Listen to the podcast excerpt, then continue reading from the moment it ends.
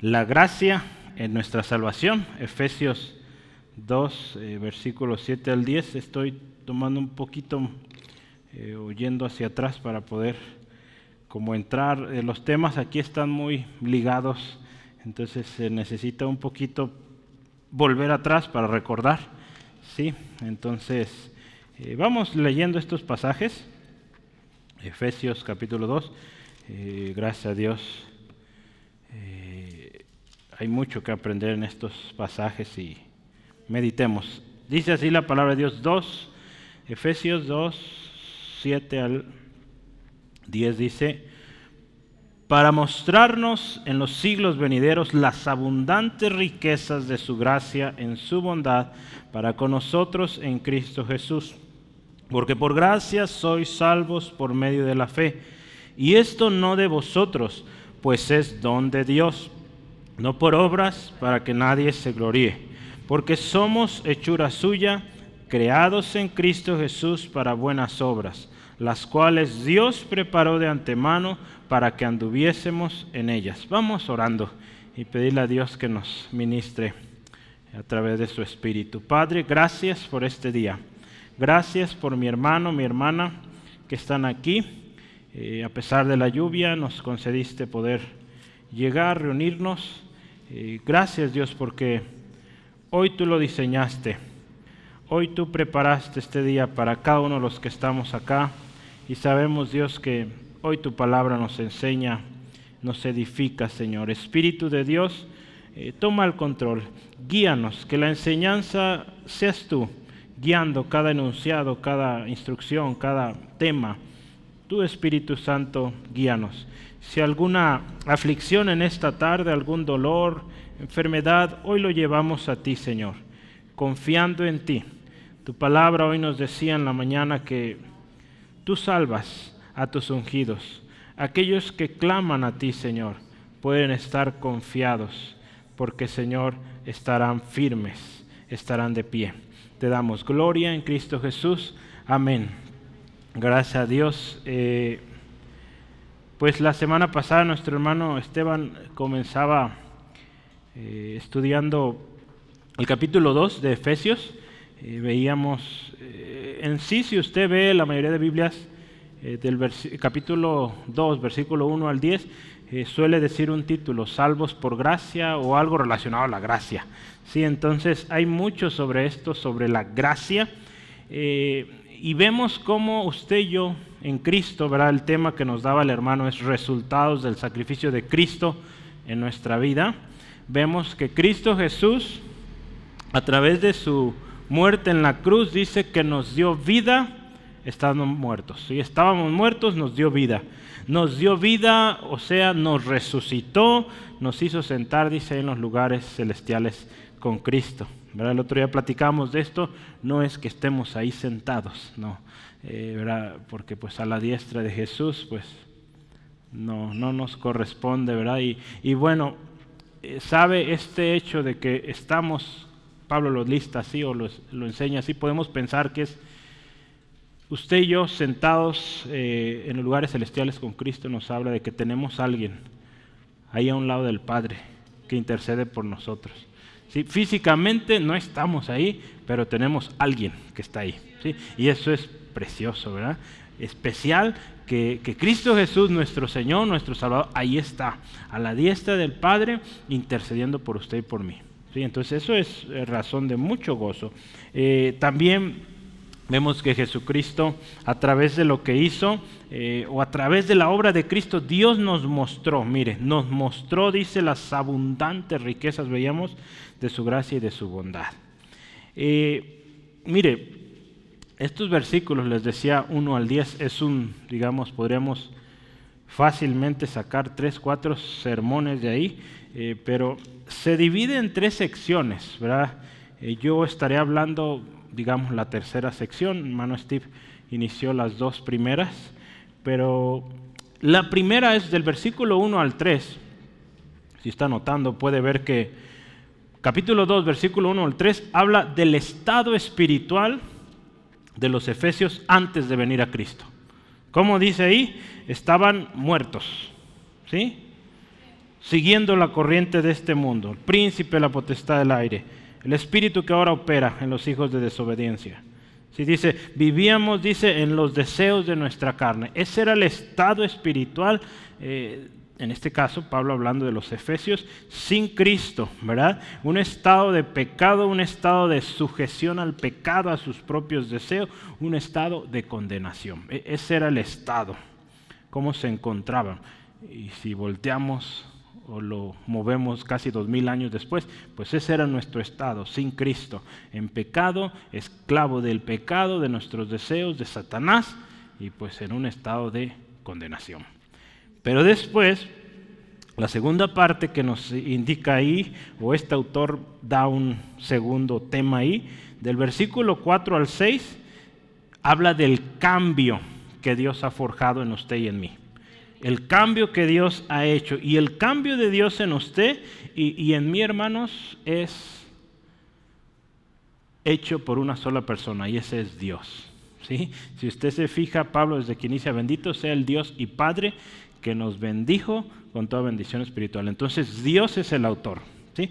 Eso es número uno en esta segunda parte. Eh, el trabajo que Dios hace en nosotros o la obra que Dios hace en nosotros es una obra de amor y de gracia. No es una obra de que pagamos o hicimos para merecer, no, es una obra de amor, el amor de Dios, la gracia de Dios. Eh, también pues este trabajo, esta obra que Dios hace en nosotros, este cambio que Dios hace en usted en mí, pues es a través de Cristo. ¿sí? Entonces eh, no hay otra. Y en la última parte ahí de, esta sección es que eh, pues involucra una exaltación, involucra eh, el hecho de que usted y yo estemos con Cristo, o en Cristo más bien, significa que, como dice ahí Pablo, estamos sentados eh, en los lugares celestiales con Cristo. ¿sí? Eh, esto nos habla de, de, un estado de exaltación, un estado donde ya no somos como, pensémoslo así, la gente sin Cristo. Porque usted antes en delitos y pecados. Yo en pecado estábamos lejísimos, imposible de acercarnos a Dios. El hecho de que usted y yo estemos ahora en Cristo cambia toda la cosa. Ahora usted y yo estamos en lugares celestiales con Cristo. ¿sí? Y podemos eh, ir a su presencia a través de Cristo, pedirle directamente, sin intermediarios, ¿verdad? Y, y ser escuchados. Entonces, e, esa es la gran diferencia. Entonces, es un estado de, pues muy distinto, ¿no? Que antes estaba ahí abajo, ahora estás arriba, ¿sí? Gloria a Dios y es gracia, acuérdense, no se nos olvide esto. Y la última sección, eh, que es del versículo 7 al 10, lo que vamos a ver hoy, pues habla de, este diseño, cómo Dios hizo o diseñó esto, eh, y que pues es a través de, gracia. ¿sí? Entonces pensaremos en, en, el diseño, porque vamos a ver hoy a través del estudio que, que mire, lo que Dios hizo es gracia. Ya le decía hace rato, Dios es el autor de lo que usted y yo tenemos hoy. Somos salvos por gracia. Sí, entonces vamos a ver un poquito de esto y, dice ahí la palabra, no son nuestras obras, ¿no? Para que nadie se gloríe, ¿sí? Pero dice algo bien interesante, fuimos creados a imagen de Él eh, fuimos creados, perdón, dice ahí, eh, a imagen de Él, semejanza, ¿verdad? Eso dice en Génesis, pero aquí dice otra cosa. Dice, somos hechura de Él, o hechura suya, eh, versículo 10, creados en Cristo Jesús para buenas obras, ¿sí? Y es algo que Dios dispuso desde antes. Pero yo quiero empezar con algunas preguntas. Este autor se los había presentado, se los vuelvo a presentar. Se llama Charles Hodge. lo he estado usando mucho. Eh, me gusta mucho cómo escribía este hombre. Pero mire, él hace estas preguntas y yo quiero empezar con ellas. ¿Por qué Dios ha hecho todo esto? ¿Alguna vez se ha preguntado? ¿Por qué Dios me salvó si soy tan enojón? ¿Por qué Dios me salvó si soy como soy y cada rato me equivoco? Pues gloria a Él, ¿verdad? Su gracia, ¿sí? Qué hermoso nuestro Dios. Otra pregunta, ¿por qué Dios desde la eternidad nos escogió para ser santos? ¿Sí? Una buena pregunta, ¿no? Siguiendo el texto, lo que hemos estado estudiando, ¿por qué Dios nos hizo aceptos en el amado? En una ocasión Dios le dice al pueblo de Israel, no es que ustedes hayan sido los más buenas gentes o el pueblo más bueno, ¿sí? es la misericordia de Dios, la gracia de Dios. Entonces eso es mismo para nosotros, no es que hayamos sido las mejores personas, eh, ni que lo seamos todavía, ¿verdad? Eh, pero pues Dios tuvo misericordia y yo creo que es suficiente, ¿sí? Eh, ni para sentirnos menos ni más, ¿verdad? Simplemente, gracias Dios por esto y pues no lo merezco, pero gracias y te alabo por ello, ¿sí? Y vivo agradecido, ¿sí? No, no lamentándome, es que soy una, una cosa muy baja, no, ni tampoco sintiéndonos pues muy arriba, ¿sí? Eh, ahora, otra, otra pregunta, ¿por qué? Estando muertos en nuestros delitos y pecados, ¿por qué nos dio vida? ¿Por qué nos resucitó y nos hizo sentar en lugares celestiales con Cristo? ¿Por qué, ¿Por qué Dios hizo esto? ¿Sabe dónde está la respuesta? Versículo 7. Para mostrar en los siglos venideros las abundantes riquezas de su gracia en su bondad para con nosotros en Cristo Jesús. Ahí está. Dios, hermanos, a través de salvar, como Pablo lo dice, de lo vil, de lo despreciado, de lo que la gente no quería, de ahí Dios tomó, ¿sí? Para mostrar su gracia, para mostrar su bondad, su misericordia, ¿sí? su poder. Entonces vea qué, hermoso plan Dios tenía y, y, es razón más para decir gracias Dios, ¿sí? porque habiendo gente mucho más preparada, pues Dios nos escogió a nosotros, hermanos, y, qué bonito esto, ¿no? Eh, es un privilegio, una bendición y pues vaya una responsabilidad ahora, ¿sí? Y no una responsabilidad que nos deja solos, ahí denle, ¿no? tenemos su Espíritu Santo, tenemos su palabra, tenemos la oración, eh, tenemos una familia, una iglesia donde congregarnos, hermanos, hermanas que nos ayudan. Gloria a Él. ¿sí? Ahora yo quiero que piensen esta frase. Escúchela bien, ¿sale? Piensen esta frase. Es por gracia, no es por obras, es para buenas obras. A ver, ahí les va otra vez. Es por gracia, no es por obras, es para buenas obras. Ese es el resumen de, de estos tres versículos o cuatro. Mm, es por gracia, número uno, no es por obras, es para buenas obras. Vamos a ver a través del estudio hoy, porque fíjese, eh, yo trato como de adelantarme, darle un, eh, un vistazo. Eh, usan una palabra que se llama glimpse en inglés, que es como un destello, ¿sí? Hay una canción muy bonita, The Glimpse of Your Glory, como un destello de la gloria de Dios. Una canción muy bonita, búsquela. Creo, no sé si se llama así, pero tiene ese nombre, creo que es The Glimpse. Pero el asunto es que es un, un vistazo pronto, ¿sale? Vamos a ver, mire, primero, la salvación que usted y yo tenemos es por gracia, ¿sí? Por medio de la fe en Cristo. Nuestra salvación, acuérdense, no es por obras. Y otra cosa, nuestra salvación es evidente o, hay fruto o hay prueba de nuestra salvación cuando hacemos buenas obras. ¿sí? Eh, las buenas obras, hermanos, no son para ganar salvación, son fruto, son consecuencia. ¿sí? Es algo que a veces se confunde y, muy distinto a veces a lo que se quiere hacer. ¿no? A veces eh, se, imponen cosas, buenas obras eh, para alcanzar salvación. No. Alguien que es salvo va a hacer buenas obras. ¿sí? Pablo tiene una manera bien interesante, ¿verdad? Les decía, eh, he procurado, y ahí vamos, echándole ganas, leer Efesios por lo menos una vez a la semana. Hay semanas que entre tanta cosa no lo logro, pero son seis capítulos, Dios, ¿cómo es posible? Entonces vamos mejorando la disciplina, ¿sale? Yo le animo, hágalo. Con un capítulo que lea diario, lunes 1, martes 2, miércoles 3, jueves 4, viernes 5, sábado 6 y ya lo leyó. ¿sí? Entonces hoy deberíamos estar leyendo el 4. Yo lo que suelo hacer, pues lo leo de corrido, ¿sí? pero pues es bueno una cápsula cada día, ¿sí? Se lo recomiendo. Pablo escribe de manera interesante este libro y es que si usted ve, en el primer capítulo exalta a Dios, el Padre, ¿sí? Con esta frase, Bendito sea el Dios y Padre de nuestro Señor Jesucristo. Poco después, avanzando en el texto y a través de su, de su eh, narrativa, Pablo procede a exaltar a Cristo. En los textos que veíamos la semana pasada, lo que vamos a ver hoy, exalta a, Cristo Jesús, la obra de gracia que Dios hizo por medio de Jesús. Y más adelante en el libro, o en la carta más bien, va a hablar también del Espíritu Santo. Lo que el Espíritu Santo hace eh, en la iglesia o en el individuo para pues ser esa iglesia que crece y llega, dice la palabra, a la estatura del varón perfecto. Sí, entonces Pablo se ha dicho que este, esta carta es también carta magna porque viene muy completa. Entonces, yo estoy seguro que seguiremos aprendiendo. ¿sí? Eh, nos quedan pues casi tres capítulos y medio, pues hay mucho que, escudriñar. ¿sí? Y yo quiero irme entonces directo eh, al, al, punto y es, es por gracia. Ese es el primer tema que quiero que meditemos. Uno, es por gracia. ¿Sí?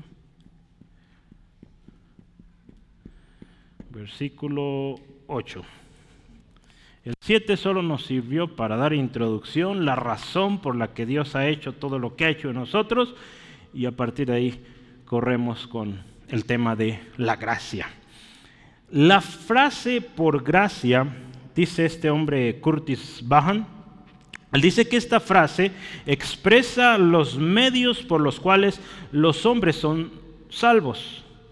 Hermano, nosotros no somos salvos porque lloramos mucho un día ahí en el altar. No somos salvos por nuestra propia voluntad. No somos salvos por nuestras propias fuerzas, esfuerzos, sino por la gracia soberana de Dios. ¿Sí? Así, sencillo. Entonces su significado básico es el favor que se muestra a los que no merecen. Eso es gracia, ¿verdad? Favor no merecido, eso es gracia. Entonces es algo que se nos otorga, un regalo que no merecemos. Las obras, entonces, por gracia, afirman que Dios no tenía la obligación de salvar a los hombres. ¿sí? Lo que Dios hace en nosotros eh, cuando dice que somos salvos por gracia es algo que no merecíamos. Por lo tanto, Dios no estaba obligado a salvarnos. ¿sí? Porque no hicimos nada que lo merecíamos, al contrario, merecíamos la condenación. ¿Sí? Pero Él lo hizo. Y esto nos habla de la generosidad de Dios, de, la gracia de Dios, ¿verdad? Eh, no es, entonces entendemos que la gracia no es una recompensa, ¿sí? Eh, no es algo que ganamos por hacer algo, ¿sí?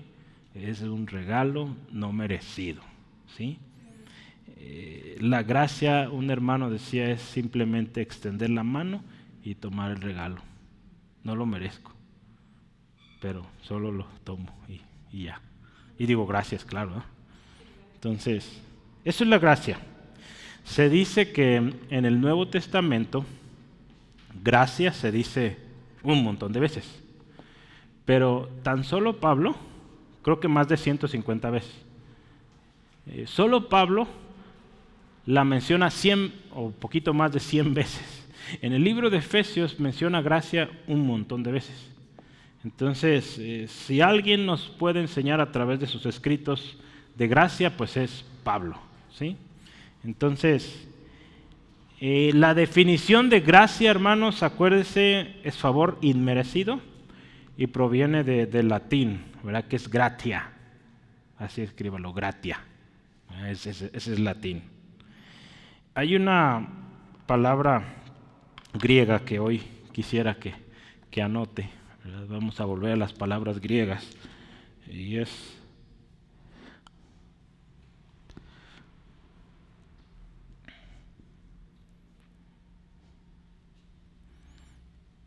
Abajo voy a ponerle cómo se, se, pronuncia. Esa es la palabra griega para Gracia es Haris, ¿sí? con acento en la, el acento acá está. Haris, ese es gracia. ¿sí? Eh, es eh, otro significado que tiene esto es influencia divina sobre el corazón, o sea, algo que de Dios viene. ¿sí? Entonces, cuando vemos a través de la Biblia, les decía, pues Pablo lo mencionó mucho, es altamente probable que que en la mayoría de, menciones de gracia pues van a ser de Pablo, ¿sí? Entonces, en Hechos 15:11 yo quiero que vea este texto. Hechos 15:11. Hablando de gracia, la gracia de Dios se manifestó para salvación, hermanos. Y, y, algo bien interesante estaba escuchando en la mañana, no solo a los judíos, sino también a los griegos o a los gentiles. ¿sí? Entonces, esto es poderoso. Eh, Hechos 15, 11, usted sabe la historia que sucede ahí. Eh, es un concilio en Jerusalén y Pedro se levanta y él dice, y, y 15, eh, 11 de, de Hechos, dice, antes creemos que por la gracia del Señor Jesús seremos salvos, salvos de igual modo que ellos. Seremos salvos de igual modo que ellos. Está hablando eh, Pedro perdón, de, de, esta salvación que vino a los gentiles, ¿verdad? E, él se acuerda que fue, digamos, el primero que le tocó ir a predicar con gentiles en la casa de este hombre Cornelio, un gentil, y fue, eh, les predicó el Evangelio, recibieron y recibieron el Espíritu Santo. Entonces, eso fue algo que, que tuvo que suceder, que Dios lo ordenó, hermanos, porque un judío no aceptaba a un gentil. ¿sí? Y estos judíos cristianos no iban a aceptar a un gentil a menos que algo poderoso sucediera. Y qué mejor cosa que lo mismo que experimentaron en el aposento alto, el Espíritu Santo. ¿Sí? Entonces, cuando ellos vieron que también en los gentiles se había derramado el Espíritu Santo, dijeron, gloria a Dios, no cabe duda que Dios no hace distinción. ¿Sí? Entonces fue algo poderoso y que Pedro pues no le quedó ni la mínima duda y los apóstoles ahí a un lado de él. La justificación, acuérdese, gratuita por medio de Cristo también es gracia. Romanos 11.6 también es un texto conocido. Romanos 11.6. Eh, hoy tengo varios textos, así que anote. Eh, Romanos 11.6 dice, y si por gracia, ya no es por obras. De otra manera, la gracia ya no es gracia. Y si por obras, ya no es gracia. De otra manera, la obra ya no es obra. ¿Sí? Entonces dice, ok, decimos gracia, entonces no hay obras, ¿sí? Para merecer o recibir aquello, ¿sí? Acuérdense, las obras tendrán que ser un resultado de lo que hemos recibido en Cristo Jesús. Porque la gracia de Dios se ha manifestado para salvación a todos los hombres, dice Tito capítulo 2 versículo 11. La Biblia en traducción lenguaje actual dice, ninguno de ustedes se ganó la salvación ¿Es cierto eso, hermanos? Sino que Dios se las regaló. Así es. Nosotros no nos ganamos la salvación. La Biblia, palabra de Dios para todos, dice, ustedes fueron salvos gracias a la generosidad de Dios. ¿Sí? Eso es, hermanos. Debemos ser muy agradecidos. Dios, nuestro Dios, es muy generoso. Entonces, la salvación que usted y yo recibimos es gracia, no lo merecemos, sin embargo nos fue entregado, primero porque Dios así lo dispuso, Dios quiso, ¿sí? nadie lo obligó, Dios quiso. Y otra, pues nosotros pusimos nuestra fe en Dios. Y en unos momentos vamos a ver que esa fe que usted tuvo en Dios, pues también Dios se la dio. Entonces, todo lo que usted y yo tenemos, y aún lo que dispusimos, ese corazón que un día se quebró delante de Dios y dijo, perdóname, me arrepiento, Dios también le dio eso. Entonces, gloria a Cristo que Él lo hizo. ¿sí? Sola gratia es la palabra, le decía en latín, eh, o gratia, pero en la reforma se habla de cinco solas, ¿verdad? No es que Martín Lutero las haya escrito, se han sacado como resumen. Creo que esto tiene un poco más de 100 años que tiene este tema de las solas, las cinco solas.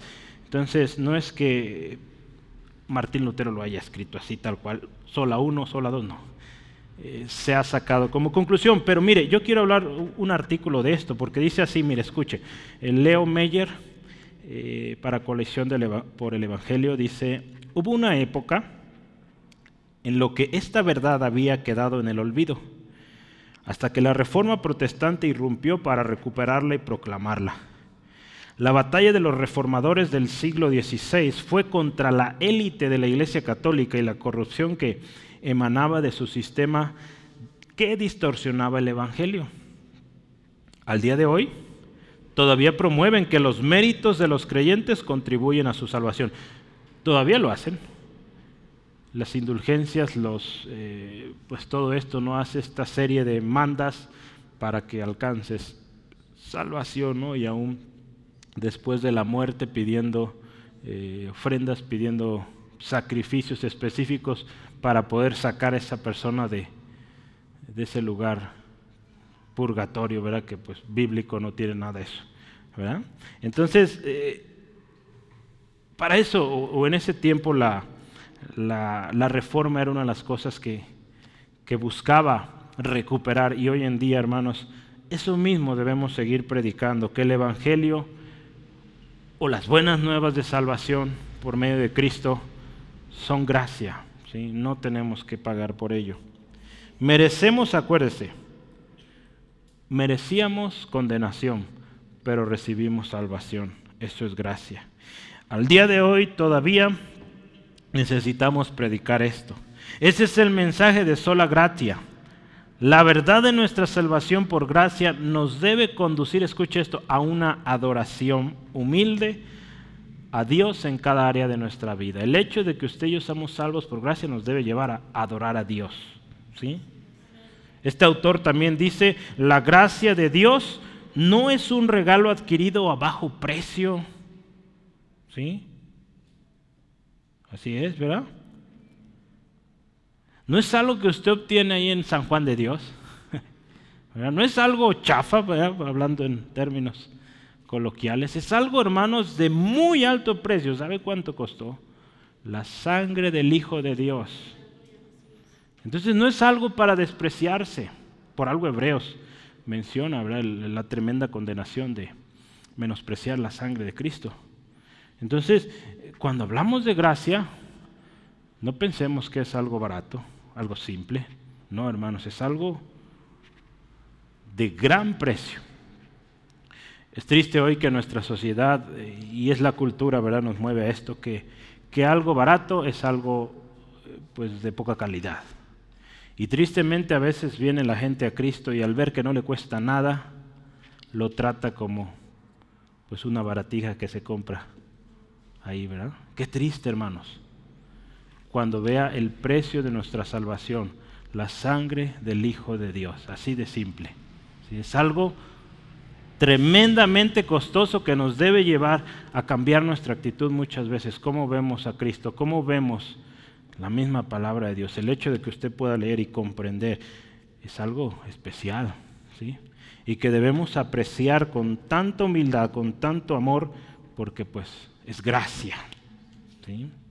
La gracia de Dios nos exhorta a vivir en función de la eternidad, al mirar hacia el trono de Cristo y su gobierno en su segunda venida. ¿Verdad? Esta gracia que fue derramada a nosotros también nos debe poner a pensar, Cristo viene pronto y yo estaré con Él. Sí, gloria a Dios. La gracia, hermanos, entonces, nos debe dejar sin ningún rastro de orgullo. ¿Sí? Somos salvos por la gracia de Dios y punto.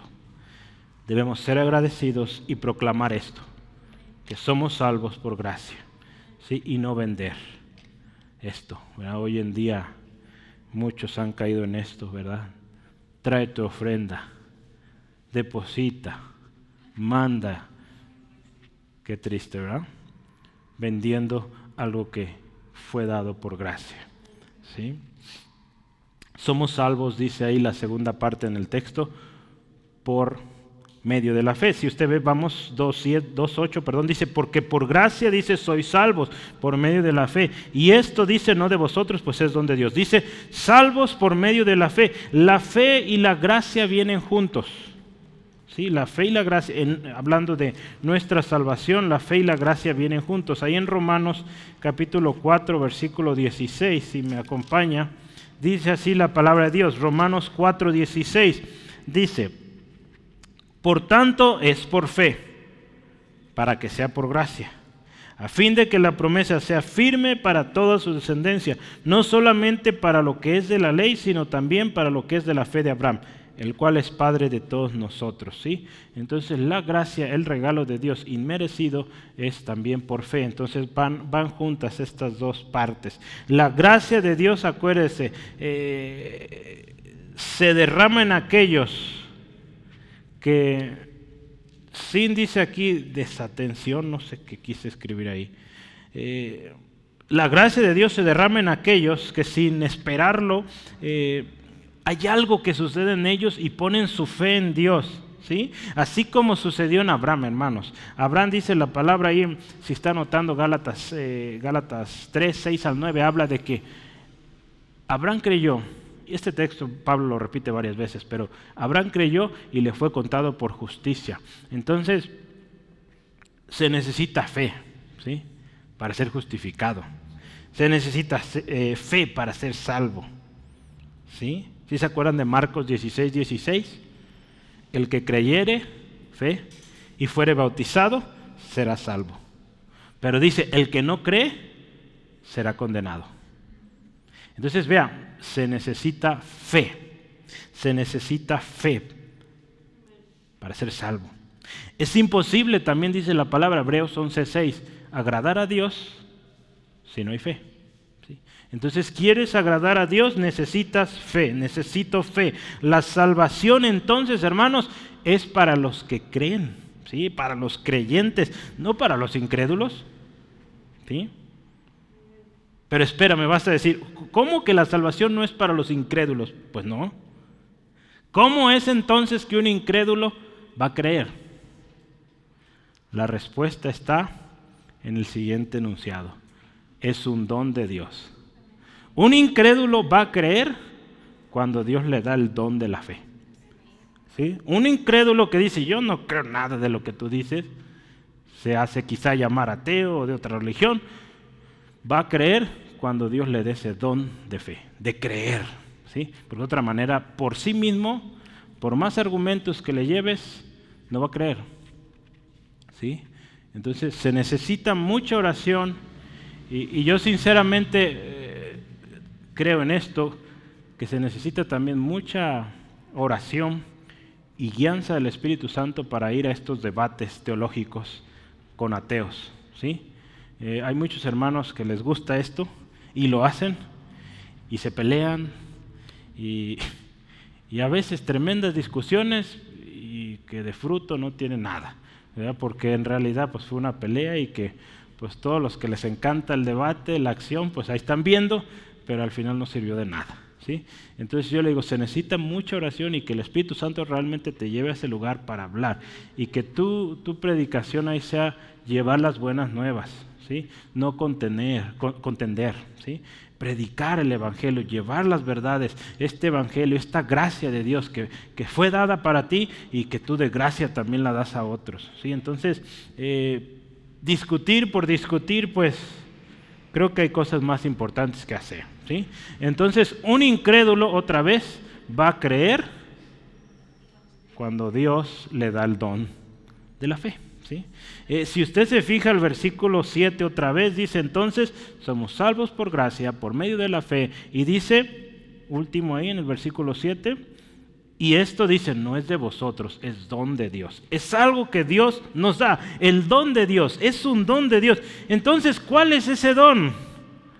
Si pensamos, eh, hay una pregunta que se hace muchos teólogos y a través de la historia lo han hecho y poco a poco se ha ido llegando a esta conclusión, yo trataré de explicarla, pero a ver, ¿cuál es el don de Dios? ¿La salvación o la fe? ¿Qué dice usted? Dice, más vale que sobre y no que falte, ¿verdad?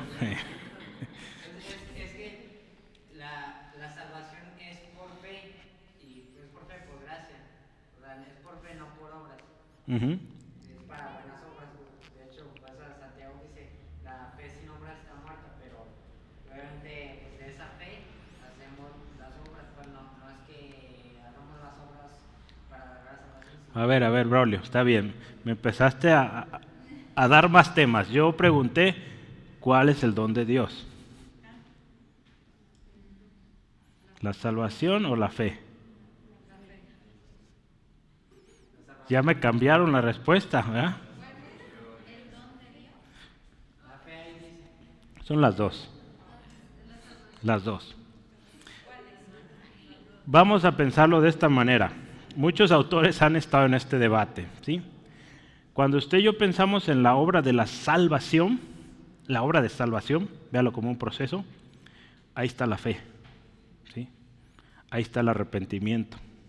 Sí, también. Entonces, si se acuerdan del curso de discipulado, ya lo vimos. Entonces, ¿quién te da también el don del arrepentimiento? Dios. ¿Quién te da ese creer o esa fe? Dios. ¿Quién te da la salvación? Dios. ¿sí? Entonces, bueno, están, digamos, incluidas en el proceso de la salvación. ¿sí? Eh, pero mire, este autor, Charles Hodge, eh, describe la fe como un don de Dios por, por cuatro razones. Cuatro razones por las cuales la fe también es don de Dios. Juan Calvino decía que no, Juan Calvino decía que solo la salvación. Eh, pero es interesante que a través de la historia podemos ver cómo fueron llegando a, una conclusión de que ambas cosas, ¿verdad? La fe es don de Dios. Y, y vamos a ver ahorita, porque hay textos que nos soportan esto. Primera razón por qué la fe también es un don de Dios, o la podemos ver como don de Dios, es porque se adapta al diseño del pasaje. Eh, el objetivo del apóstol es mostrar la gratitud de la salvación de Dios, ¿sí? O la salvación. Se hace más efectivamente diciendo, no sois salvos solo por la fe en oposición a las obras, sino que vuestra misma fe, la fe que usted y yo tenemos, no es de nosotros, Dios nos dio esa fe, ¿sí? Entonces es un don de Dios, la fe. Otra segunda razón es que la interpretación de que solo la salvación es, eh, es el regalo o es, la, es el don de Dios, termina siendo algo, le voy a dar una palabra quizá nueva para usted, algo tautológico, que significa una repetición innecesaria. El decir ahí que, que la salvación es un regalo, pues ya Pablo lo ha venido diciendo varias veces en el texto. ¿Sí? Entonces, el hecho de que incluye la fe ahora también nos indica que la fe también es un don de Dios. ¿sí? Y otra más. Son cuatro, dije, esta es la tercera. La antítesis o la oposición entre la fe y la obra, o las obras, perdón, eh, la fe y las obras no son compatibles, ¿se acuerda? Eh, no vamos a ser salvos por, eh, por obras, somos salvos por fe. ¿Sí? Entonces, esta oposición que existe entre, estas dos cosas, Pablo los describe en sus, eh, en, sus cartas, eh, se mantiene. ¿sí? Pablo no cambia esta doctrina. ¿sí? Está diseñado para mostrar enteramente la salvación es de la gracia, ya que incluso la fe por la que usted y yo un día eh, aceptamos la misericordia de Dios, es un don de Dios también. Y otra más, fíjese, otra razón la analogía de la escritura a este, a este, está a favor de este punto de vista. Esta es una razón por la cual podemos decir que el don de la fe es un don de Dios, porque la analogía de la Biblia pues respalda esto. Cuando digo analogía estoy refiriéndome a un razonamiento basado en, en, cosas semejantes. ¿no? Y, usted puede ver Juan 16, 8 al 11, vea, Juan 16, 8 al 11. Eh, textos que nos van a ayudar. Esto es la analogía, cuando comparamos textos y, vemos que efectivamente pues es un don de Dios. Eh, Juan 16, eh, dije 8 al 11, ¿verdad? Dice así la palabra. Y cuando Él venga, convencerá al mundo de pecado y de justicia y de juicio. ¿Sí? Es una obra de Dios aquí a través de su Espíritu. Está ahí hablando del Espíritu Santo, la obra del Espíritu Santo. Dice, Él va a convencer. ¿sí? Entonces, eh, aquí habla de, está hablando temas también de arrepentimiento, pero va a convencer a esa persona de que necesita de Dios. ¿Sí? de que está en pecado y que su condición en pecado lo lleva a condenación eterna. Entonces hay una intervención de Dios ahí. Es un don de Dios, por lo tanto. Hay un texto más, eh, Primera de Corintios 1.30. Textos que nos ayudan a, concluir que la fe es un don también de Dios. Primera de Corintios 1.30. Primera de Corintios 1.30. Ya lo halló. Mas por él, dice, escucha esto, estáis vosotros en Cristo el cual nos ha sido hecho por Dios sabiduría, justificación, santificación y redención. Otra vez, mire entonces, dice, por Él, ¿quién? Por Dios usted y yo estamos en Cristo. Por nosotros no. Si usted y yo hoy tenemos fe en Dios, es por Él, ¿sí? Porque Él puso esa fe en nosotros, no. Nosotros por, eh, por nuestra misma fuerza o nuestra misma iniciativa o buena voluntad. No, hermanos, mucha gente hoy dice creer en Dios, ¿verdad? Pero pues no, su, su vida no lo refleja. Porque si esa persona tuviera fe, fe en Dios, pues otra sería su actitud, su conducta. ¿sí? Eh, vamos adelante, Filipenses 2.13. Filipenses 2.13, otro texto ahí más. Este texto también conocido. Dice ahí, porque Dios es el que produce en vosotros el querer como el hacer. Es Dios quien produce el querer como hacer. Entonces Dios produciendo en nosotros ese acto de hacer, ¿sí? Dar ese paso de fe, ¿sí? Y último texto que soporta aquí esta eh, tesis, Colosenses 2.12, dice ahí, sepultados con él en el bautismo, en el cual también dice, fuiste resucitados con él, mediante la fe en el poder de Dios que le levantó de los muertos. ¿Sí? Entonces, también con Cristo, ¿sí? Eh, obtenemos esto mediante una fe en el poder de Dios. Hermanos, el cambio en usted en mí no puede suceder si no hay fe. ¿sí? Y esa fe pues la otorga Dios. Eh, otro autor, este Curtis Baum, él dice esto sobre esto de que la fe es don de Dios. Teológicamente es correcto decir que la fe es un don de Dios. Pues ya vimos varios textos y tengo otro. Filipenses 1, Filipenses 1:29. Ve ahí, por favor. Filipenses 1:29 dice así, escuche. Porque a vosotros, escuche esto, os es concedido a causa de Cristo, no solo que creáis en Él, sino también que padezcáis en Él. ¿sí? Entonces dice, se nos ha concedido, se nos ha dado esto. Dice ahí que padezcamos por Cristo, pero también habla de que se nos ha concedido que creamos en Él. Entonces este es un texto que ya de plano nos dice, es un don de Dios. Dios nos da la fe. Pero cuando vemos gramaticalmente también indica que el proceso completo de salvación es un don de Dios y por supuesto la salvación, lo decía hace rato, incluye la fe. ¿Sí?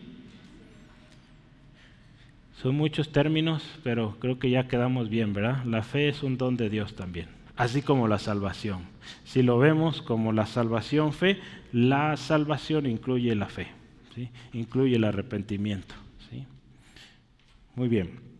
Nuestra salvación entonces es por gracia, no lo merecemos, pero nos fue dado. Es por medio de la fe, creemos en Dios, en sus promesas, y esto también es un don de Dios. Y esto es gracia. O esta gracia de la salvación y la capacidad de creer pues la da Dios. ¿sí? Entonces, todo esto fue gracia, hermanos, y es por gracia. ¿sí? Este es el tema que siempre me voy más largo, entonces el primer tema, vamos bien, vamos por el segundo. ¿sí? Eh, el segundo tema es, no es por obras, versículo 9. ¿sí? Ahí, agarrar el azul. No es por obras. Número dos, no es por obras. Versículo 9. Yo quiero hablar de tres cosas aquí. Y es primero esto, el falso evangelio de las obras.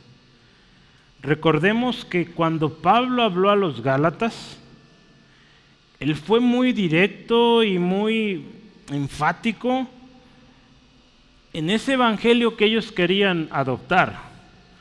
Un evangelio que, les decía, sabes, hermanos en Galacia, está bien que, hayan aceptado a Cristo, está bien que hayan escuchado a Pablo, pero no también, ¿verdad? Porque le tiraban o iban en contra de la, eh, de la doctrina de Pablo, pero decía, está bien que, que seas cristiano, gloria a Dios, pero sabes qué, también hay que circuncidarse, hay que celebrar las fiestas, hay que hacer esto, esto, esto y esto.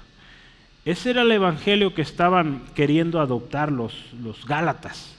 Y Pablo ahí tremendo, ahí en Gálatas, eh, si, está notando Gálatas 5, 4 al 12, les da derecho y fuerte y les dice, hermanos, de la gracia habéis caído con esta, eh, con esta corriente, con estas ideas de que se necesitan las obras. No se necesitan, ya fue pagado, ¿sí? es gracia de Dios.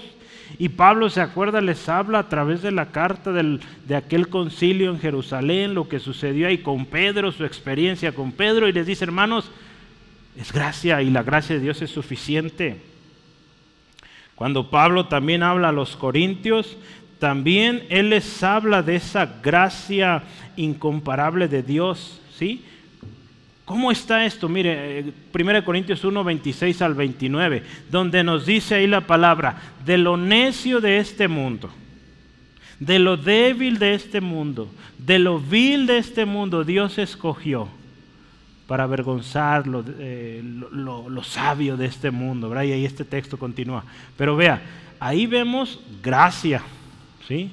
Porque tomar de lo necio, lo obstinado, pues, ¿quién toma eso, verdad? Tomar de lo vil, de lo que nadie quiere, pues nadie lo quiere, por eso está ahí, nadie lo quiere y lo desechan. Tomar lo débil, pues todos queremos lo fuerte, que aguante, que dure. Dios tomó de eso, lo transformó y hace algo precioso, lo convierte en algo fuerte, lo convierte en algo que es ahora digno, reyes, sacerdotes, ¿sí? Y lo convierte en algo sabio, ¿sí? Él deposita su sabiduría, Él les da una nueva identidad, ¿sí?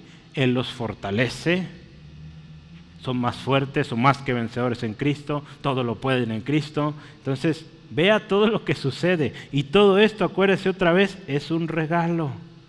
Entonces, este falso evangelio de las obras, pues, hermanos, tenemos que tener mucho cuidado Decir que nuestros méritos nos hacen merecedores de salvación o bendiciones de Dios es ir en contra de lo escrito en la palabra de Dios. Es ir en contra o rebelarnos en contra de Dios. Decir que, oye, tú tienes que hacer esto y esto, es ir en contra y menospreciar lo que Cristo Jesús hizo en la cruz, hermanos. Cuando acudimos a este tipo de doctrinas donde tenemos que hacer para merecer, hermanos, caemos en un tremendo error y, pues vea, menospreciando la obra de Cristo. es algo muy serio y tenemos que tener cuidado, ¿sí? Eh, Tito 3.5 dice, nos salvó, dice, no por obras de justicia que hubiésemos hecho, sino, escucha esto, por su misericordia, por el amamiento y la regeneración y la renovación en el Espíritu Santo. Entonces, no fue algo que yo hice, no fueron mis méritos, hermanos, fue la gracia de Dios. Y Pablo les dice, hermanos, no por obras, no es por obras. La conclusión de Pablo cuando presenta a los corintios también la justificación eh, por la fe, también les dice algo similar. Dice él así, fíjese cómo dice Pablo, concluimos pues que el hombre es justificado por la fe sin las obras de la ley. Entonces Pablo llega a esta conclusión, lo vimos hace ya años, Romanos 3:28. ¿sí? Dios, hermanos, decidió. ¿sí? No es algo que yo hice, que, fui a un lugar donde me dieron los requisitos, eh, ¿quieres ser salvo? Muy bien, pues mira, esta lista cúmplela, trae tus papeles, los metemos y listo. No, paga, ¿verdad? No. Fue gracia de Dios. Dios decidió, hermanos, darnos salvación. Fue su iniciativa. ¿sí? Porque si, si vamos por nuestra iniciativa, hermanos, ¿qué es? Nuestra iniciativa o nuestra condición natural es el pecado, la carne, seguir a nuestra carne, lo que nuestra carne quiere. ¿Sí? Entonces Dios, hermanos, ahí en segunda de Timoteo, voy a leerlo, segunda de Timoteo 1.9, dice que nos llamó y nos llamó, hermanos, con un llamamiento santo. Segunda de Timoteo 1.9, vamos a, a leerlo, segunda de Timoteo 1.9. Dice así la palabra de Dios, quien nos salvó y llamó con llamamiento santo, escucha esto, no conforme a nuestras obras, sino según el propósito suyo y la gracia que nos fue dada en Cristo antes de los tiempos de los siglos. entonces eh, nos llamó con un llamamiento santo, o sea, nos aparta con un llamado especial y dice, no por obras, es gracia Hermanos, nuestras obras son insuficientes, siempre lo serán. Entonces, ni para qué moverle ahí. Y la tercera cosa que yo quiero hablar ahí es el peligro, el peligro de, del orgullo y la autoexaltación por los méritos. Por eso Pablo dice, no es por obras, porque hay un peligro, hermanos. Cuando alguien hace mucho énfasis en las obras, se convierten en orgullosos, quieren dominar. ¿Qué ha pasado con la Iglesia Católica? Eh, pone dominio, pone cargas. ¿Qué pasaba con los fariseos también, escribas? Ponían cargas que, ni, que ni ellos podían. ¿sí? Entonces, vea, es algo serio, hermanos, y tenemos que considerar, pues, esto, ¿no? Tener cuidado de que no hagamos énfasis en las obras porque esto nos va a hacer orgullosos. ¿sí? Puesto que la salvación depende por completo de la gracia de Dios, no hay lugar para enorgullecerse. ¿sí? Lo dice ahí un comentario de la Biblia, nueva versión internacional. Entonces podemos pensar en esto, mire, la salvación o el proceso de la salvación lo decíamos hace rato. Primero hubo una convicción del pecado. ¿Y de quién viene eso? Del Espíritu Santo, de Dios. ¿sí? Entonces, no nos tocó a nosotros. Si tú te arrepentiste, yo me arrepentí o nos arrepentimos, cada día pecamos, es porque el Espíritu Santo está ahí convenciéndonos. Eso está mal y hay que corregir, hay que arrepentirse, eso es un don de Dios. Si es esa fe que tú pones en Dios o que pusimos cuando creímos en Cristo, también Dios lo otorgó. Si es nuestra salvación, nuestra justificación, pues también Dios nos lo dio. ¿sí? Si es lo que hoy sucede en usted, en mí, una regeneración, santificación, pues también es obra de Dios. ¿Sí? Ahí nosotros, pues también estamos en ese proceso. Pero quien hace la obra sobrenatural de santificarnos, pues es Dios. ¿Sí? Regenerarnos es Dios. En todo este proceso dependemos de Dios y los medios de gracia que Él ha provisto. ¿sí? En tanto en nuestra regeneración como nuestra santificación, pues hemos, eh, no sé si se acuerdan, los medios para esto. La sangre de Cristo, la palabra de Dios y el Espíritu Santo. Esto es todo, mi Braulio. Muy bien, esos son los medios para nuestra santificación y Dios lo ha provisto. ¿sí? Entonces, acertadamente Pablo empieza su carta cuando él dice, fuimos creados para la alabanza de la gloria de Dios. En Efesios 1, 12, 14 habla, inicia la carta diciendo, para esto fuimos creados, hermanos. Eh, y con justa razón él comienza muy bien bendiciendo a Dios, eh, a Cristo Jesús, exaltando a Cristo, porque va a entrar un tema serio sobre las obras. Y él les dice, hermanos, todo lo dio Dios. A través de Cristo lo dio todo Dios. Entonces, no les deja otra alternativa a los hermanos. Les dice, es gracia. Todo esto que bendiciones espirituales en Cristo Jesús, eh, de muerte a vida, eh, de estar en delitos, pecados, eh, a vida en Cristo Jesús, todo gracia de Dios. ¿sí? Me gusta mucho porque si usted ve a través de la carta, Él los va como guiando. ¿sí?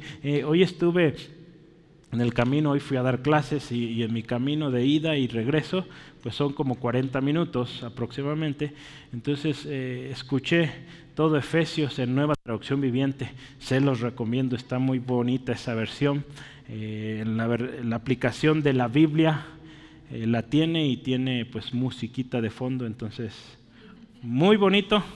Y pues en mis trayectos manejando pues oigo la Biblia o estoy escuchando enseñanzas, entonces aprovechemos bien el tiempo, hermanos, eh, sobre todo si le toca viajar mucho en camión. Más adelante vamos a hablar un poquito de, o de hecho, buen tiempo más bien, de lo que Jesús hizo en la cruz. Y no lo hicimos nosotros, lo hizo Él. Entonces no son nuestros méritos, otra vez estamos hablando, no es por obras. Vamos a hablar también del Espíritu Santo, lo que el Espíritu Santo es en la iglesia los dones, los ministerios que el Espíritu Santo da para la edificación de la iglesia, pues otra vez, no los di yo, no los dio usted, los dio el Espíritu Santo. Entonces, no somos nosotros, no lo dio un gran líder que vino, ¿saben qué hermano? Tú apóstol, tú maestro, tú pastor. No, Dios, Dios lo da, ¿sí? Qué hermoso, hermanos. Entonces yo quiero terminar esta parte, tengamos cuidado del orgullo. ¿sí? Y mejor demos siempre toda la gloria a Dios. ¿sí? Sí, darle gloria y, no dar lugar al orgullo, hermanos, porque el orgullo es tremendo. ¿sí? Entonces, número tres. ¿Cómo cree que se va a llamar el tres? Es para buenas obras. ¿sí?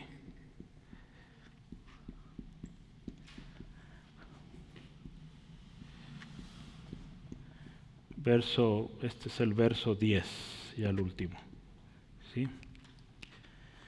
es para buenas obras. Mire, Pablo dice primero ahí, ¿sí? en versículo 10, si me está acompañando en el texto, Efesios 2, versículo 10, dice, primero, porque somos hechura suya. Si Dios, hermanos, nos dio todas estas bendiciones, nos sacó de tinieblas a luz, nos dio una identidad, nos da ministerios, nos da su palabra, nos da su espíritu ya vimos hace rato, es para mostrar las riquezas de su gracia, de su bondad.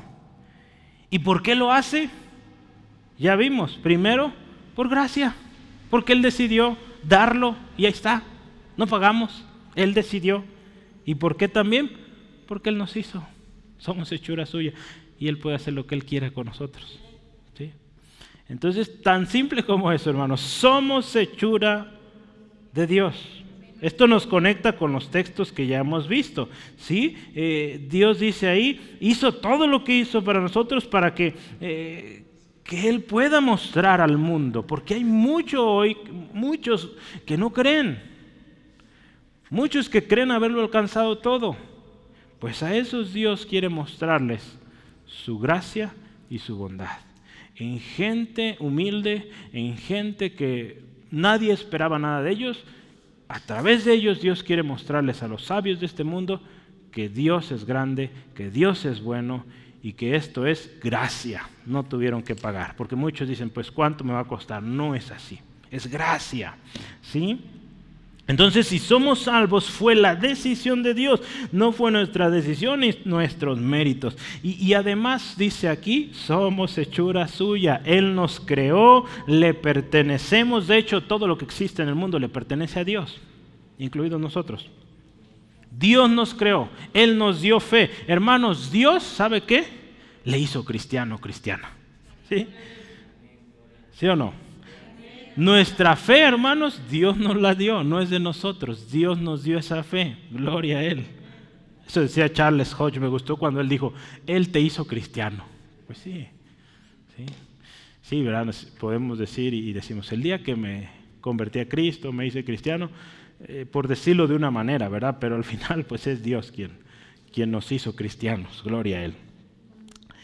Él nos creó, hermanos, en el vientre de nuestra madre y Él nos trajo a nueva vida. Efesios 2, 6 al 7, quiero leerlo otra vez, Efesios 2, 6 al 7, dice, y juntamente con Él nos resucitó, y asimismo nos hizo, dice, sentar en los lugares celestiales con Cristo Jesús, para mostrar otra vez, escuche esto, para mostrar, dice, en los siglos venideros, las abundantes riquezas de su gracia en su bondad para con nosotros en Cristo Jesús. ¿Sí? Recordemos que si estamos en Cristo, que dice la palabra que de modo que si alguno está en Cristo, nueva criatura es, las cosas viejas pasaron. Y dice también, escucha esto, escucha esto, ese texto no lo sabemos de memoria, pero lo que sigue dice, y todo, todo esto proviene de Dios, quien nos reconcilió, reconcilió consigo mismo por medio de Cristo. Segunda de Corintios 2, 17 al 18, casi todos nos sabemos el 17 pero lo que sigue dice, y esto proviene de Dios, que nos reconcilió consigo mismo por medio de Cristo. Entonces, eso de, eso de que usted y yo somos nuevas criaturas, las cosas viejas pasaron, viene de Dios. ¿sí? Gloria a Cristo. Y dice ahora sí, el texto, Dios nos creó, ok, puede hacer lo que le plazca en nosotros. Gracias a Dios porque a Él le plació salvarnos, hermanos. Pero dice ahora, fuimos creados en Cristo para buenas obras. Somos salvos por gracia, no por obras, acuérdese. Pero si fuimos creados en Cristo dice que fuimos creados para buenas obras. Y las buenas obras, acuérdense, yo decía hace rato, son fruto. ¿sí? Son fruto, son prueba ¿sí? de que somos salvos. No son méritos para la salvación, son fruto. Este hombre Curtis, o el autor Curtis Vaughan, dice, la obra más grande de Dios, su obra maestra, es una nueva criatura en Cristo. Cuando usted y yo pensamos, ¿cuál es la obra maestra de Dios? Verá, este autor dice, es una nueva criatura en Cristo. ¿Por qué será esto? Yo me ponía a pensar, ¿por qué este autor pensó esto? Porque casi su libro o su comentario termina ahí. Él dice, la obra maestra de Dios es una nueva criatura en Cristo. Y dije, pensemos un poquito, ¿por qué será? ¿Por qué somos la obra maestra de Dios? Porque mire, yo pensaba esto, cuando venimos a Cristo somos regenerados. En Cristo Jesús, hermanos, estamos volviendo al diseño original. ¿sí? Porque dice la palabra que Dios creó al hombre a su imagen y semejanza. Pero cuando el pecado vino, corrompió esa imagen. ¿sí? Entró el pecado y corrompió. Entonces cuando usted y yo volvemos a Cristo, venimos a Cristo, venimos a salvación por medio de Cristo, volvemos a ese estado donde podemos tener otra vez esa relación con Dios. Somos reconciliados con Dios. Y no ese es el estado con el que inició Dios con el hombre, con Adán, que Dios hablaba con Adán, como hablar entre nosotros. Entonces, eso es, hermanos. Por eso yo pensaba, vaya que sí es una obra maestra. ¿sí? Volver al hombre a su diseño original. Comunicación con el Padre, ¿sí? una comunicación directa, abierta, ¿sí? sin estorbos. Entonces, una nueva criatura en Cristo, hermanos, representa muerte a lo antiguo, a la vida antigua, a, esa, esa, vida infructuosa, deficiente, sucia, destinada a la muerte y destrucción. ¿sí? Y sabe que en la nueva traducción viviente este texto dice así, fíjese, pues somos la obra maestra de Dios. Entonces este autor no estaba tan mal, ¿verdad? Años más tarde, nueva traducción viviente diría así, pues somos la obra maestra de Dios. Él nos creó de nuevo en Cristo Jesús, a fin de que hagamos las cosas buenas, dice que Él preparó tiempo atrás. Hermanos, eh, Pablo termina esta sección, dice, fuimos creados, dice ahí, para buenas obras. ¿Y sabe por qué? Porque eso ya estaba preparado. Dios ya lo había planeado. Dice, Dios dice, de antemano lo preparó para que anduviésemos en esas buenas obras. Sobre las buenas obras, Curtis eh, Vagon dice, no son meras cosas accidentales, no es algo que, que pasan por pasar, ¿sí? son parte del plan de Dios. Es parte del plan de Dios para su pueblo. Somos creados para ellas. Usted y yo fuimos creados, diseñados, acuérdese, para gloria de Dios. ¿Y queda gloria a Dios? Pues las buenas cosas, sí, lo que hagamos bien, eh, que, que honra y glorifica a Dios, hermanos, pues para eso fuimos creados. ¿sí? Si es a través de su oficio, si es a través de nuestras relaciones, a través de eh, lo que hacemos en casa, en la escuela, trabajo, todo es para gloria de Dios. Y sabe, para eso fuimos creados. Si estamos haciendo algo contrario, si estamos pecando, eso no es nuestro diseño, para eso no fuimos creados. Eso es lo que diablo quiere eh, meter y quiere corromper la imagen que Dios dio original al ser humano. ¿sí? Entonces, Vea esto, hermanos. Dios preparó esto desde antes para buenas obras. Si usted ve a través de la historia, hermanos, los hombres que han contribuido de manera eh, limpia a la ciencia y, con grandes contribuciones han sido hombres temerosos de Dios. Sí, el otro día estaba leyendo, escuchando una historia sobre Jonathan Edwards. Es un, no me acuerdo que, si es el primero o segundo despertar en América eh, él escribió este sermón del eh, pecadores en manos de un Dios airado. Eh, lo puede buscar, fue un sermón tremendo que causó conmoción en su tiempo, dice la historia, que la gente, hay diferentes versiones, pero algunos dicen que la gente se abrazaba de las columnas del templo llorando, clamando a Dios por misericordia, porque el sermón les tocó tremendo. Otros cuentan que conforme la gente iba saliendo del, templo, todos temblorosos, casi cayéndose de, del impacto que sucedió ahí, ¿no? Hasta su cuerpo físico fue impactado de, de ese poder de Dios obrando para que esa gente se conmoviera y se arrepintiera. Entonces, este hombre, hermanos, yo lo he escuchado un montón en, en, predicaciones, en enseñanzas, pero resulta ser que es también de los grandes contribuidores eh, o pensadores de América, o en este caso de Estados Unidos, de los 100 eh, mayores contribuidores a la formación de este país, Jonathan Edwards era uno de ellos. Si vemos a través de la historia, hermanos, eh, históricamente el otro día platicaba un hermano que le gusta mucho la historia de la iglesia, él decía, la iglesia cristiana llegaba a un pueblo y establecía una escuela. La iglesia cristiana llegaba a un pueblo y establecía un hospital. Sí, vea, vea qué interesante. Los cristianos promovían la educación, promovían la salud. Entonces vea, Dios nos creó para eso. Dios, hermano, te creó para hacer cosas bien, para ser un buen empleado, para ser un buen ciudadano, para ser una persona que promueve eh, las buenas costumbres, los buenos valores. ¿sí? Para eso nos creó Dios.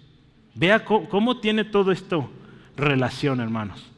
Por eso un cristiano, alguien que dice ser salvo, tiene que manifestar esto. ¿sí? De otra manera, pues nos pone a dudar si es salvo o no. ¿sí? Y más seguro que no, y necesita venir a Cristo. Porque acuérdese, Jesús dijo, en aquel día muchos van a decir, Señor, en tu nombre hicimos un montón de cosas. Y él va a decir, nunca los conocí, apártense de mí.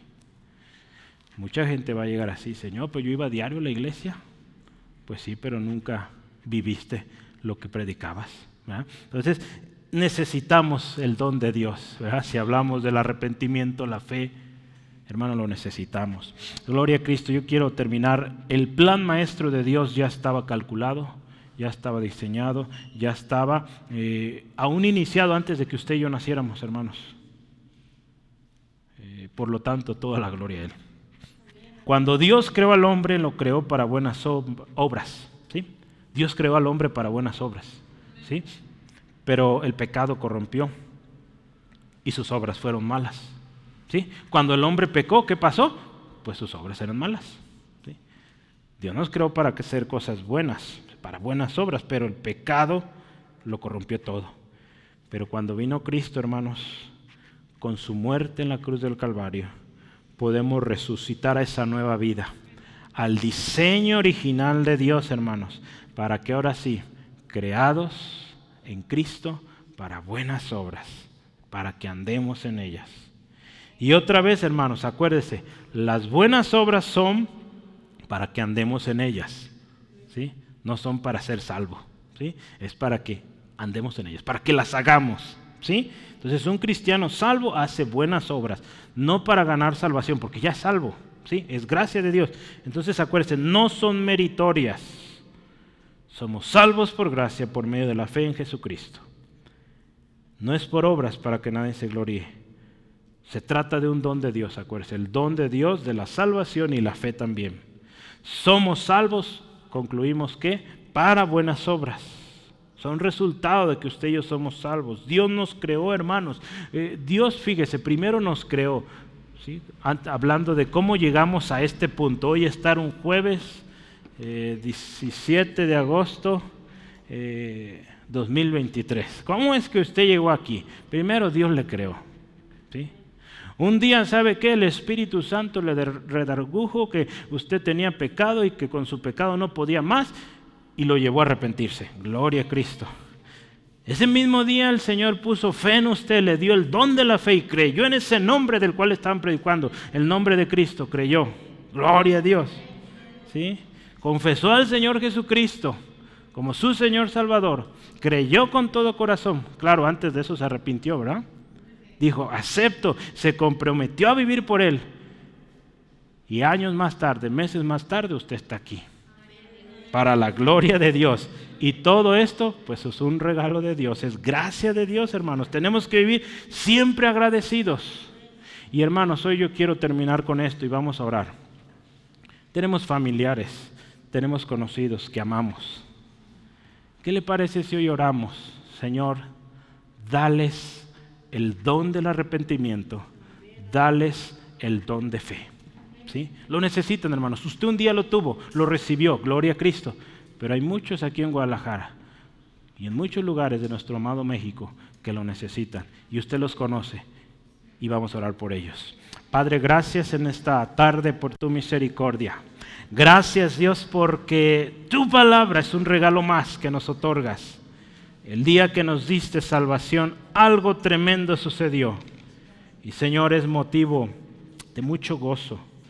Porque Señor, cuando pensamos cómo éramos, o cómo todavía, todavía aún cosas en nuestra vida que están siendo trabajadas por ti, nos maravillamos de que nos hayas escogido. Gracias Dios por esto. Gracias Dios por habernos dado ese día arrepentimiento, fe, salvación. Gracias. Señor, gloria a ti, porque nos diste un propósito nos diste una identidad, nos diste un trabajo que hacer. Gloria a ti, Señor. Y todo lo que hicimos antes, Señor, que no sirvió más, allá quedó atrás.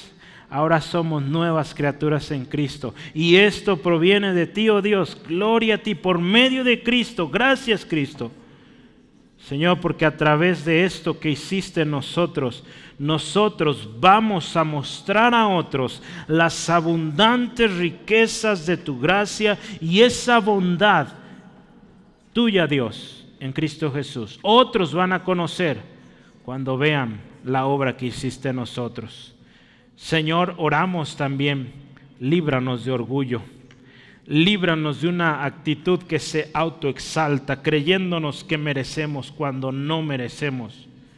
Señor, perdónanos si en algún momento mostramos arrogancia, orgullo. Y Dios, queremos hacer un compromiso hoy.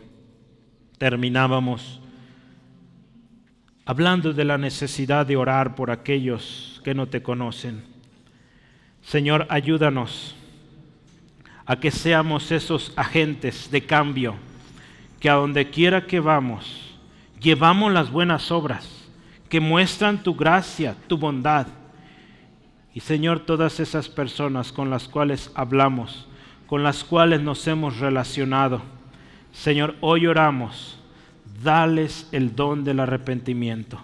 Señor, dales el don de fe, para que primero reconozcan que han pecado, se arrepientan crean en ti Jesucristo y vengan a salvación, porque solo tú puedes dar esto.